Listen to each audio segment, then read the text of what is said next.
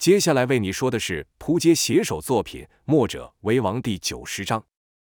却说童风将来人救上来后，一时间两人都无话以对。童风本以为对方都是像季然、李兴之类的狠角色，哪里会想到眼前这人一点武功都没有，相貌平平，身材普通，看起来比寻常人家还要瘦弱，与袭击鹅城的人相差甚远。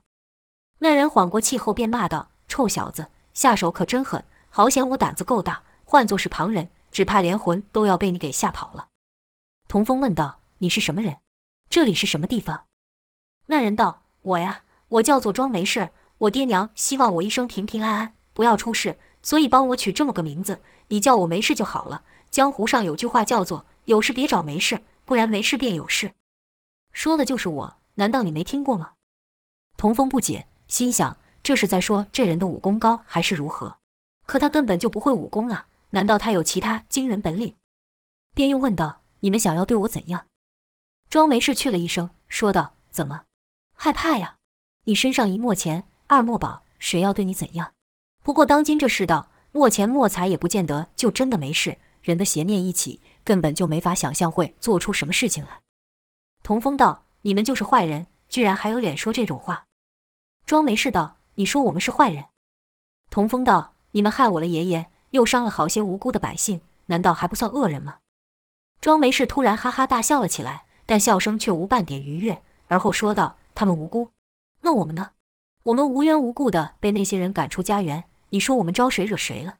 我们不无辜吗？谁又来可怜我们？”这话童风就答不上来了。但庄没事可不放过童风，继续问道：“小子，怎么不说话了？你不是墨家人吗？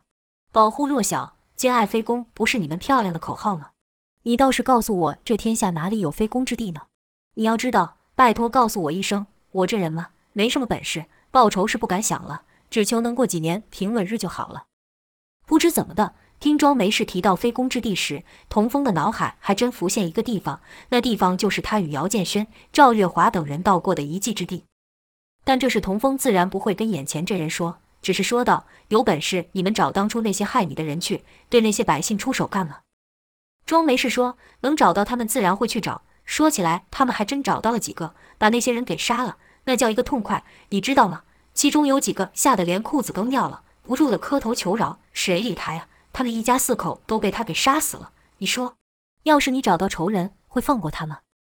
童峰看庄没事说这件事的时候，表情甚是愉悦，那不是装出来的，而是发自心里的愉悦。庄没事不等童峰回答，又自顾自地说：“算了算了。”跟你说这些也是白说，你们连是非对错都分不清楚，还能期待什么？童风这才说道：“什么意思？谁说我们分不清楚是非？”庄没事道：“欠债还钱，天公地道，杀人偿命，天经地义。这么简单的事情，你们都搞不明白，也难怪世人说你们傻。”童风不自觉地想起莫文说的话，便脱口而出说道：“仇恨不会结束任何事情，只会引发更多的仇恨。”庄没事听完后，先是一愣，而后是放声大笑，好像童风说了什么可笑的话一样。童风忍不住说道：“你笑什么？”庄没事道：“我以为我已经够会装傻的了，没想到你比我还要厉害。”童风不解，问道：“我装什么了？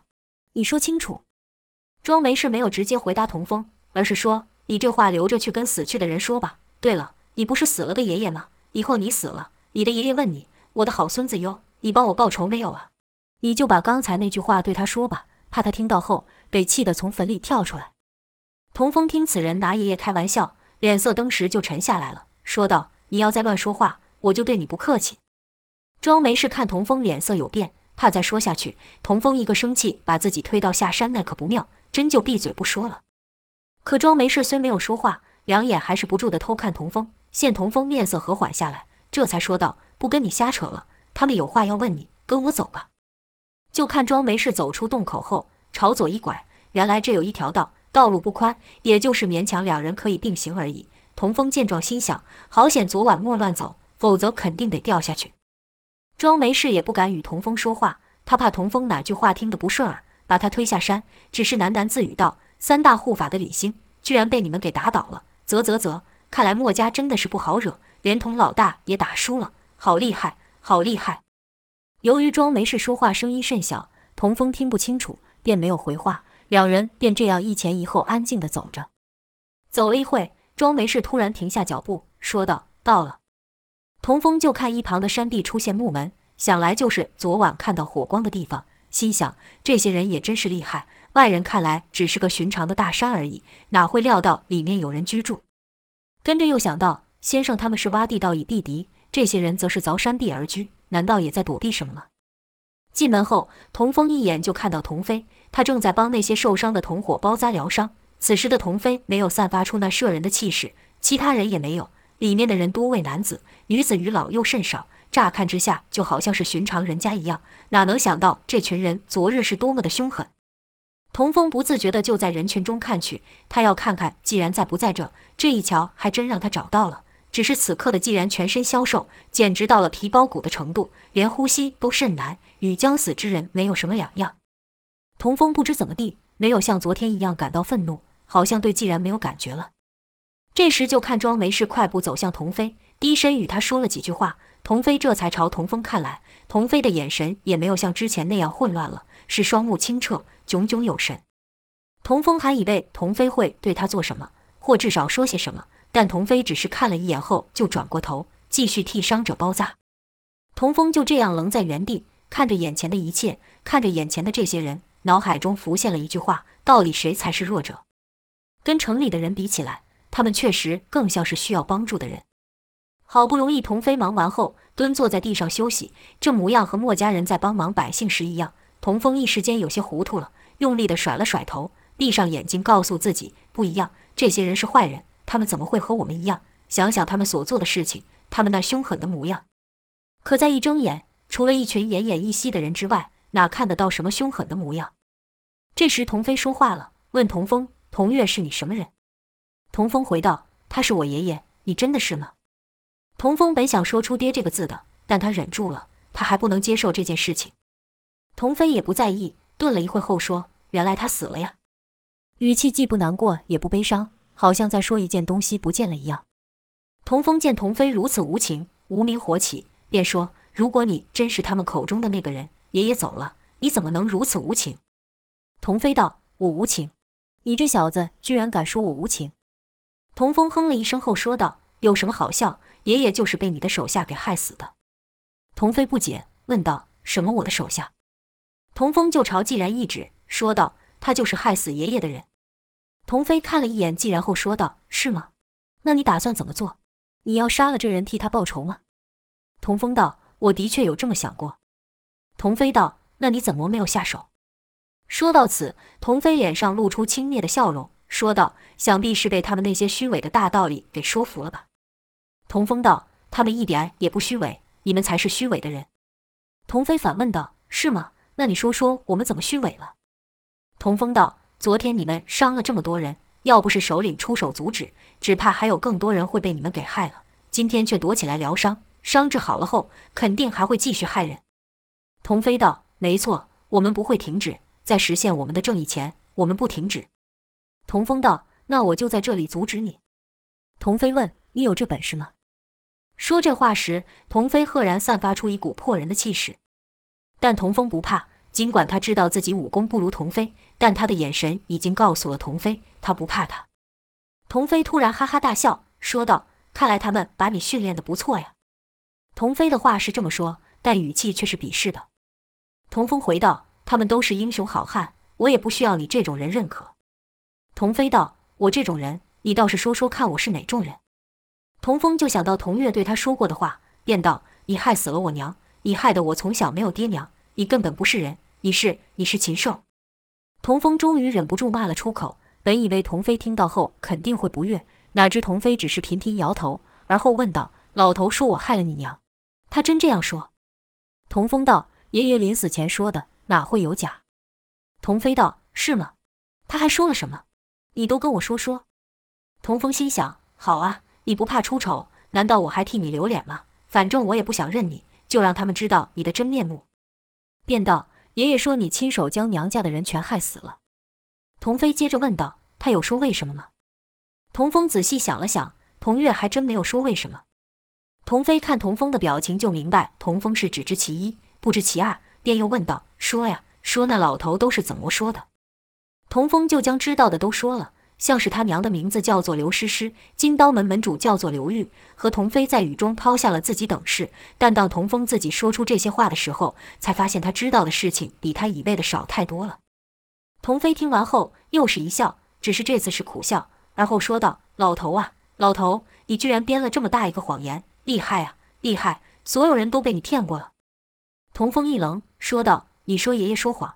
这不可能！这些话是爷爷临死前说的，怎么可能是假的？”童飞道：“人快死了就不会说谎吗？这是什么道理？狗屁不通，狗屁不通！”童月在童风心目中是完美的，是英雄，是好汉，是为保护弱小挺身而出的豪侠，自然不容许人诋毁。即便那人是童飞，就看童风表情一沉，甚是不悦。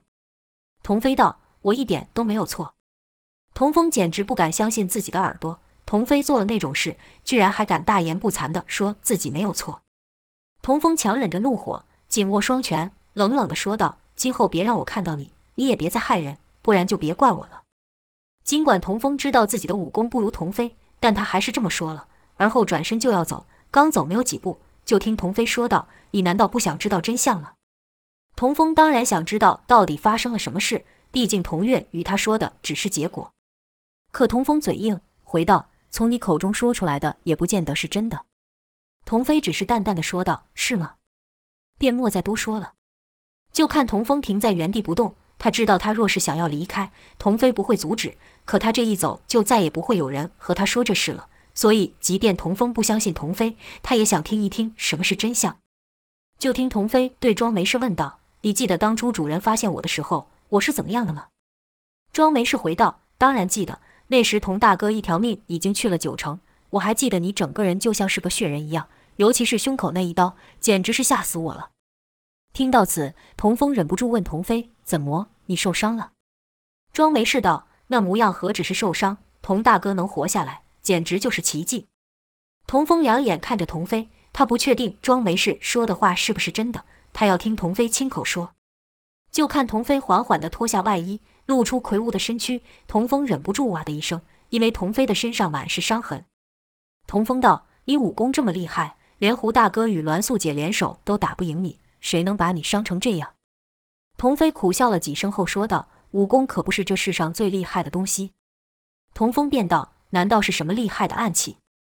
童飞摇了摇头，说道：“是人心。当有人下定决心要害你的时候，即便那人是一个弱女子，也能把你伤得体无完肤。”令你生不如死。童飞说的是男女之间的感情，但童风还是以为对方放了什么毒药或是暗器。就听童飞看了一看自己身上的伤痕，说道：“这都是那一天所留下的。”童风更是惊讶，说道：“什么那一天？”王林身上也是布满了伤疤，那是他出生入死无数次的证明。童风便以为童飞身上的伤也是如此。听到童飞说他那身上都是一天内造成，童风心里不禁一凛，说道。是谁下手这么狠？童飞先是低下头，而后发出嘿嘿冷笑，这笑声凄惨无比，简直比哭还难听。童飞边笑还边说：“是啊，是谁下手这么狠？是谁的心这么黑？”而后突然收声，指着一道最深最长的疤痕，恨恨说道：“这就是那老头下的手，而这些就是被金刀门那些鼠辈所伤的。”跟着又指了自己心口处，那里有一个剑伤。童飞道：“但那些都比不上这一剑。”这一剑要是再刺得深一些，我早就没命了。这一剑你知道是谁刺的吗？童风乍听到童飞说爷爷下如此狠手，脑袋就嗡嗡作响，喃喃道：“不可能，不可能，他是他的儿子，他的亲骨肉，这一定是假的。爷爷不可能这么做。”现在听童飞这样一问，童风不由自主的就问道：“是谁刺的？”童飞道：“正是你的好亲娘啊！”这一声“好亲娘”好像一把利剑一样刺进童风。他看着童飞心口的那道伤，仿佛自己也中了箭。咚的一声，童风居然向后跌倒，晕了过去。原来童风内伤未愈，童飞所说的话像一把大锤打向自己，这锤是穿过身体，直接打进了他的心。童风就觉得有什么东西碎了，一时接受不了，就晕了过去。待童风醒过来时，就看到庄墨是在旁边盯着自己。见童风睁眼，便说道：“好险，好险，你没有死，不然我又得跑一趟了。”童风问道。你在说什么？一边说一边坐起了身，庄没事出手帮他一把。童风就看房内少了不少人，连那个既然也不见了。童飞则还是在一样的地方。童峰就问庄没事，怎么好像少了一些人？”庄没事回道：“他们都被你们给害死了。”童峰道：“什么？不对，我们明明就没有下死手。”庄没事道：“那又如何？人还不是死了，只是当场死，或是晚点死而已，没什么差别。我刚都搬了好几具去埋了，忙死我了。”童峰又将目光看向童飞，问道：“你刚说的都是真的吗？”童飞这时已经将外衣套回，说道：“是不是真的？难道你看不出来吗？”童风闭上眼睛，脑中就浮现童飞身上那些触目惊心的伤疤。话可能不是真的，但身上那些伤却不可能是假的。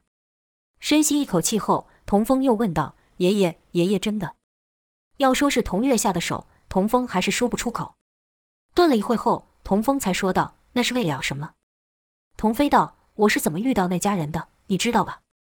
童风知道童飞说的是他娘那边的人，便点了点头，回道：“爷爷说他们有一次遇难，因为你出手相助才活命。你对我娘一见钟情，而后……”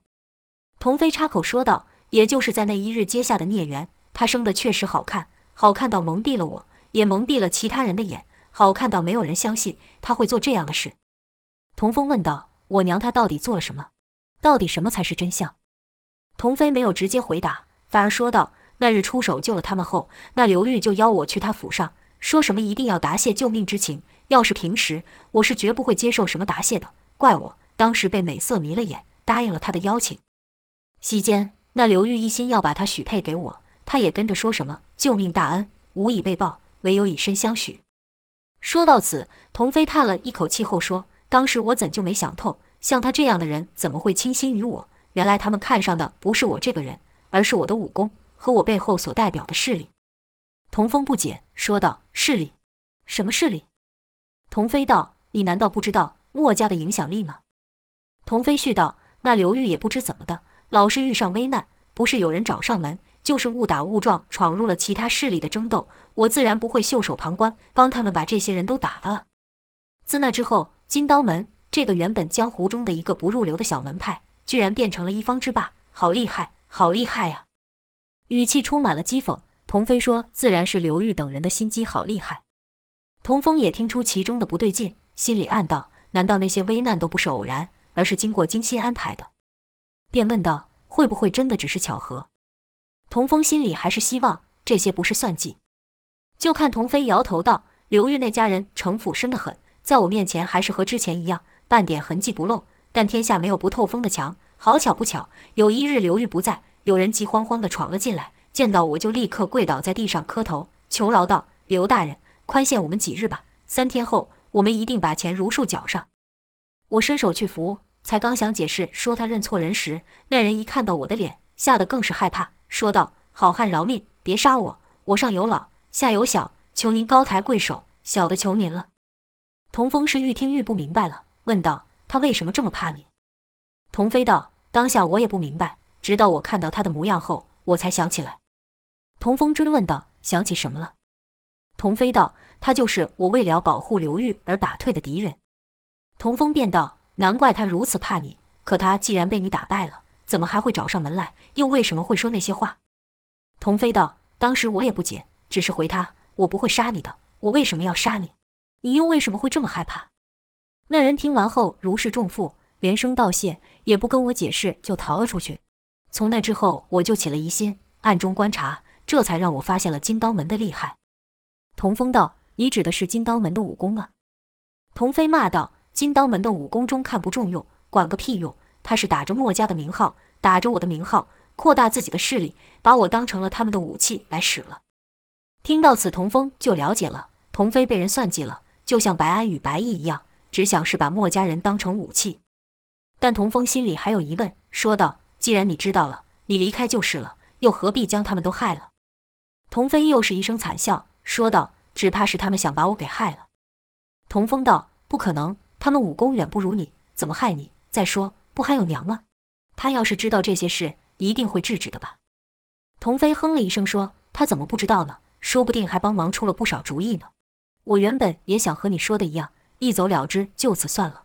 可由于他们发现我知道他们背着我做的事情后，又哭又求，说自己一定会痛改前非，要我再给他们一次机会，我便心软了。童峰便道：“那他们真的悔改了吗？”其实童峰心里知道答案，但还是忍不住说了出来。童飞便说道：“当时我还真就相信了。”童峰又道：“所以你就杀了他们吗？”话刚说完，想到童飞的身上的伤与庄没事所说的话，便改口道：“还是说他们知道你不愿意再出手帮忙，而想害你？”童风心想，向义不交出人偶，被白安等人下狱的事还在眼前。童飞不愿意再出手当他们的武器，而使他们起了杀心，也不无可能。童飞继续说道：“那件事确实是个种子，但真正让他们决定下手的是因为另一件事。”童风顺口问道：“什么事？”童飞道：“一日来了一个人，说是他的青梅竹马，他们之间之间。”说到这里，童飞脸色微变，看得出来他试图压下火气。而后才吐出几个字：“他们做了对不起我的事。”语气充满了恨。童风想到了王离曾与他说，童飞婚后性情大变，甚至一提到娘就发怒，原来是出于此。童风道：“他们知道你知道了。”童飞说：“我自然是知道了。一日看他们眉来眼去，我一时气把桌子给拍裂，转身就走。也就是在那晚，他们决定要对我下手。”童风道：“他们不对在先，为什么还敢对你下手？”童飞苦笑道：“人性啊，这就是人性。当晚那女人端了碗汤给我，又是哭又是跪的，要我再给她一个机会。我把她轰了出去。她哭着说：‘一夜夫妻百日恩，是她对不起我。’她想在最后抱我一下，我没有拒绝。她抱完我后就出去了。而后我待在房中许久，是心乱如麻。最后我决定还是离开算了。正要起身的时候，才发现我中毒了。”童风忍不住惊出了声，说道：“难道是那碗汤？”童飞点了点头，说道：“是那碗汤，还有一根细如发丝的针。”童风不解，问道：“针？怎么会有针？”童飞道：“原来他那青梅竹马善使毒气，就是他把那喂了毒的针给他的。而他就在抱我的时候，将那针刺到了我的身上。他们以为这样我便无力反抗了，但他们还不放心，要亲手弄死我，没有趁我毒发就出手了。”童飞只是简单的这么说，但童风可以想象当时的情况是多么凶险。现在他明白了。原来童飞是迫于无奈，为了自保而反击的。但童风还有一件事不明白，就是爷爷跟这件事情有什么关系？便说道：“爷爷绝对和这些事情没有关系。如果他知道了，他绝对不会允许的。可你却说他伤了你，这又是为什么？”童飞道：“天意啊，天意！那老头早不来晚不来，偏偏就在那一晚来了，像是突然想来看看我们吧，或者说他是想要来看你。老头要是来的早一些。”就可以看到我被刘贼等人围攻的惨况，可老头偏巧就在我打败了他们的时候出现。刘贼等人一看到老头，好像看到了救星一样，居然联合着他所邀来的一些鼠辈，将他们所做的事都诬陷说是我做的。老头起初不信，拿了一个人问，那人和刘贼是同伙的，能说出什么好话？自然是跟着诬赖我，说我打着墨家的名号抢男霸女，威胁他们定时上缴银两，把他们做过的肮脏事全赖在我的头上。我气不过。当场就将那人给打死。老头见状，以为我要杀人灭口，就朝我下手了。当时他的武功比我厉害，而我既中了毒，又被人伤成这样，哪里还有力气招架？不管我怎么解释，他就是不信。刘贼那些人又哭又喊，又把之前在我面前求饶的套路演一次，一副可怜样，演得还真像。尤其是那个贱女人。说到此，童飞是既恨又苦。童风知道那个女人指的是他娘。童飞絮道。他们对不住我在先，暗算我在后。他与他的奸夫居然在我面前搂在了一起，好像当我死了一样。当时他们指着我骂的嘴脸，我到现在都不会忘记。我童飞帮他金刀门做了这么多事，救刘贼与那贱女人性命无数次。即便知道了他们背着我做的勾当，我也饶了他们。你看看，他们就是这样回报我的。更可笑的是，那老头居然不相信我，而去相信他心中的弱者。他们是弱者吗？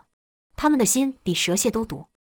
童风听到此，不禁回想起之前谢老四想对春莲下手时，自己也真想将谢老四给打死。童飞继续说道：“当时我就想，我在忍什么？这些人哪一个值得同情？是我纵容了他们。当他们第一次求饶时，我就该把他们给杀了。我心慈手软地退一步，他们却心狠手辣地进三步。我心想，即便我不行了，我也要替这世上除去这些祸害。他们借着我的名声做这些事，那就由我来收拾他们。他们的命是我救的。”那我就有责任把他们取走，于是就朝他们杀去。老头自然不会袖手旁观，也朝我攻来。他打断我的肋骨，但我不停手。他取出兵器砍在我身上，只是让我更愤怒。当我对那女人的相好下手的时候，那女人居然奋不顾身地替他挨了那一下。说到此，童飞苦笑道：“好啊，好啊，我就做个好事，成全你们。”也就在那时候，那老头向我劈出了这致命的一刀，这一下差点要将我开了膛。童风着急问道：“在那之后呢？”这时的童风已经是相信童飞所说的话了。童飞道：“那之后的事情就如庄没事说的一样，主人出手把我给救了。”说完这句话后，童飞便陷入了沉思，好像在回想那日之后的事情一样。但童飞不知道的是，他口中的那个贱女人，也就是童风的母亲刘诗诗，确实曾经爱过他。那日，童飞如神兵天将般出手相救他们父女时，诗诗就被童飞身上那股侠义之风给吸引住。他们成亲时，他是真心的。但童飞的个性与童月、童风一样，是豪爽直率、嫉恶如仇，对旁人的事比对自己还要在乎，所以他才会千里迢迢地去找杨无惧。他俩无冤无仇，但为了除此一恶。童飞几乎是豁出了性命，刘玉也就利用了童飞的这点来利用他，先派手下去与对头邀战，再不经意地出现在约战的地点上，装出正义之士的模样与对方挑战。尽管武功不如对方，但他不怕，因为他知道童飞会出手。诗诗的年纪较童飞小许多，他被童飞吸引过，但他和大多数的女子一样，喜欢人哄，喜欢被人关心，喜欢自己的爱人带给他浪漫。可惜这些童飞都不会，童飞关心那些不认识的人比关心他多。原本刘诗诗以为自己是特别的，特别到让童飞出手相助，后来发现童飞对其他人也是如此，诗诗便觉得自己并不如想象中的那么特别了，更怨恨起了墨家主张的兼爱，常常恨恨地说道：“兼爱，我去你妈的兼爱，就是什么都不爱，他心里根本就没有我，他从来没有爱过我。”尤其在有了童风后，诗诗对于童飞更是不满，童飞还在为他的理想奋斗。没有多花时间陪伴他，将照顾童风的事情都让诗诗一个人做。也就是在这时候，他的青梅竹马听闻他生了小孩，前来道贺。那人风趣幽默，会逗诗诗开心，会帮诗诗哄童风，会和诗诗聊小时候的趣事，不像童飞。那人的出现，在诗诗单调且沉闷的生活中激起了涟漪，让他感觉他还是特别的，所以他便与他好上了。但他们害怕这事被童飞知道，他们知道他们全部加在一块都不是童飞的对手。童飞出手拍裂那桌子，在他们眼中就好像拍在他们身上。他们知道童飞发现他们的事了，刘玉也害怕，所以他们决定先出手。或许诗诗也有些想报复童飞对他的冷落，所以刺了童飞那一针。或许诗诗是怀着愧疚，又或者是怨恨，但这些都不重要了，因为不会有人知道诗诗是怎么想的了。他死了。童飞这一沉默。童风便朝庄没事看去，庄没事道：“别用这眼神看我，我已经把我知道的都说给你听了。”童风问道：“你们说的主人到底什么人？”庄没事道：“主人自然是救命恩人，救了我的命，救了他的命，也救了很多人的命。”童风的表情很明显不明白庄没事说的话，又问道：“他武功很厉害？”庄没事道：“主人的武功自然很厉害，他让他们有力量，让他们不再是弱者。”童风奇道。给你们力量，那你怎么一点武功都不会？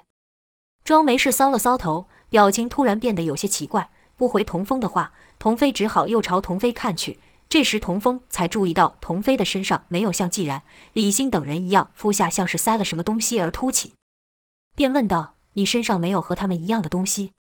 童飞道：“你说的那东西叫做噬骨虫。”童风从没有听过，便问道：“噬骨虫，那是什么？”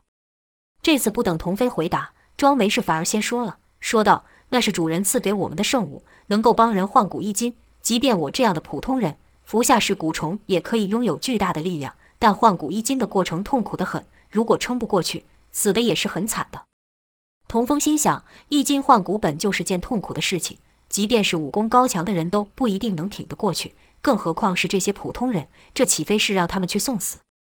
不禁脱口而出，说道。你们主人听起来更像是想要害你们。庄没事赶忙说道：“不是的，您误会了，是我们求主人赐给我们噬骨虫的，挺不过去也只能怪自己。主人是绝对不会强迫我们做任何事，像我因为怕死不敢吃，主人也没有说什么。”童风便顺着问道：“他们为什么愿意去承受那非人的痛苦？”童飞把话接过，说道：“因为恨，你和他们交过手，你应该知道为什么。”童风想起了那些人刀中传来沉重的力量，他们的表情和他们说的每一句话，那份沉重的感觉到现在都还在他的身上。他阻止了这些人复仇，那是他们活在这世上唯一想做的事情。庄没事说：“可惜，可惜呀、啊，好几次都被你们这群多管闲事的家伙给阻止了，他们那些痛苦都白受了，也白死了。你们都是些自私的家伙，你的亲友受伤了，被人害了，你们不也帮他们报仇吗？世道不公啊，活着时候不公。”死了也不公，可怜啊，可怜啊！童风不禁又回想起谢老四想伤害春莲时的自己，想到害死爷爷的季然，想到暗算燕霄的那群人，童风想替他们报仇，胡安也想替他们报仇，却从没想过凭什么他们可以找人报仇，却阻止别人报仇呢？面对庄没事的嘲讽，童风无言以对。沉默了一会后，童风想到李兴他们活着是为了报仇，可爹爹是为了什么？在知道事情的始末后，童风在心中已经认了童飞了，一念至此，就朝童飞看去。童飞刚好也抬起头，两人四目相交。童飞看童风的眼神，就知道童风想问什么，哼了一声后说道：“老头那一刀已经把我给打死了，我的命是主人救的，从那之后，我就下定决心，只为了主人而活。”童风道：“即便他们一骨换金，也不可能会这么厉害的武功，他们的武功全是你教的，对吧？”童飞说道。没错，他们的武功都是我教的。童风心想，与爹爹交手过的人不少，要学几招其他门派武功，确实一点也不难。便说道：“一个人的武功招式可以学，但是内力是不可能的。即便是易了骨，换了筋，一个人也不可能就突然有这么强大的内力。”童飞回道：“你明白恨的力量有多大了？”童风明白仇恨。当他看到既然的时候，只有一个念头，那就是打死既然，替爷爷报仇。童飞说：“看来你有点明白，那你就可以理解他们为什么能承受住噬骨虫了，也就明白他们为什么能够练恨意心经这功夫了。”童风从没有听过这门功夫，便问道：“恨意心经，这是什么功夫？”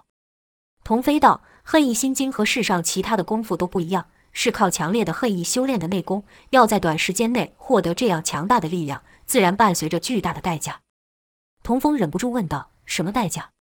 童飞回道。代价就是修炼者的生命，这强大的力量是靠修炼者的生命换来的。也就是说，一旦练了这门功夫，便离死就不远了。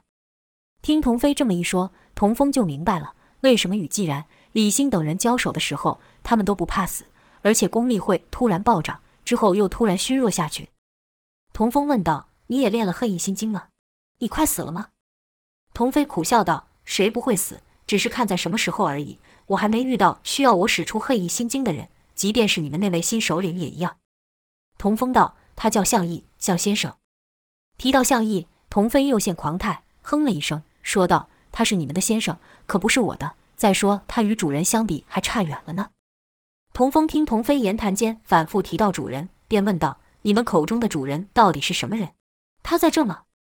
童飞道：“他不在这，他和秦璐出去拿东西了。”庄没事跟着说道。我说奇怪，怎么好几天没见到大姐？原来他和主人出门去了。话说是什么东西需要主人亲自出马？童飞说道：“他们去拿的东西叫做金龙鳞。”